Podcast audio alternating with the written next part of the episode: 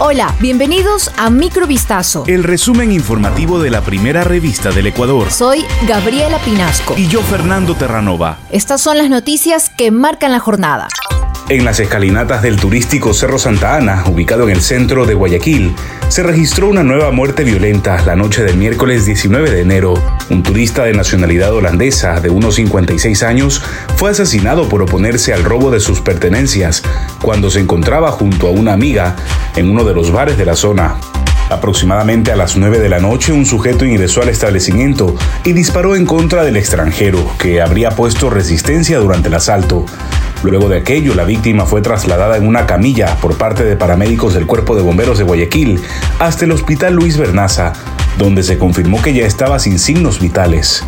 El descubrimiento de gas y petróleo en la exploración de un nuevo pozo en la Amazonía ayudará a Ecuador a incrementar la producción petrolera y expone el potencial de una industria que el presidente Guillermo Lazo pretende duplicar hasta el final de su mandato. 925 barriles de petróleo por día se incrementarán a la producción nacional, según estimaciones oficiales, celebró Lazo al conocer la noticia. Agregó que hace más de seis años no ha habido nuevos descubrimientos exitosos en el país. Es una gran noticia para el Ecuador, producto de inversión 100% privada, reiteró el presidente.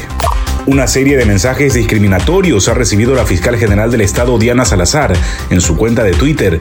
La funcionaria publicó algunos de ellos e hizo un exhorto para que cesen esta clase de ataques en su contra.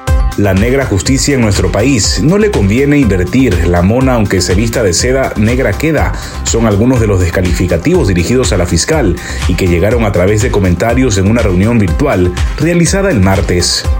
Confío en el poder de los argumentos y de las actuaciones en derecho, pero cuando la razón falta, la violencia sobra y deja relucir el racismo y su miseria, manifestó Salazar al respecto. La Secretaría General de Comunicación de la Presidencia publicó el jueves un comunicado en el que rechaza cualquier acto de discriminación y manifestación racista que atenten contra la integridad y dignidad de los ciudadanos. El alcalde de Saruma, Yancy López, aceptó el pedido del presidente Guillermo Lazo de realizar una inspección en cada vivienda del cantón para detectar minería ilegal. Esto en el marco de la segunda evaluación interinstitucional por el socavón del 15 de diciembre. El primer mandatario expresó este jueves a través de Twitter que los problemas que aquejan a la ciudad son producto de gente irresponsable que realiza actividades de minería ilegal y pone en riesgo a su comunidad. Por ello solicitó al municipio que se ejecute una inspección casa por casa y si es necesario enviar toda la documentación a la Fiscalía para judicializar las actividades irregulares. Por su parte, el alcalde Yancy López hizo hincapié en que se debe tener cuidado con las generalizaciones que atentan contra la honra del pueblo sarumeño, pues no todos los habitantes de la ciudad realizan actividades mineras ilegales en sus domicilios. Un informe requerido por la Iglesia presentó acusaciones dirigidas hacia el Papa emérito Benedicto XVI por no haber ejercido acciones para impedir el abuso sexual que varios sacerdotes cometieron en contra de menores dentro de la arquidiócesis alemana que gestionaba en la década de los 80.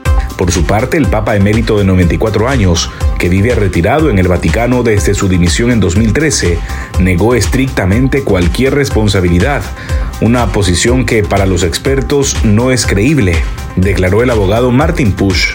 Dos de los casos implican a clérigos que cometieron varios abusos probados por los tribunales, pero se les permitió seguir con sus obligaciones pastorales.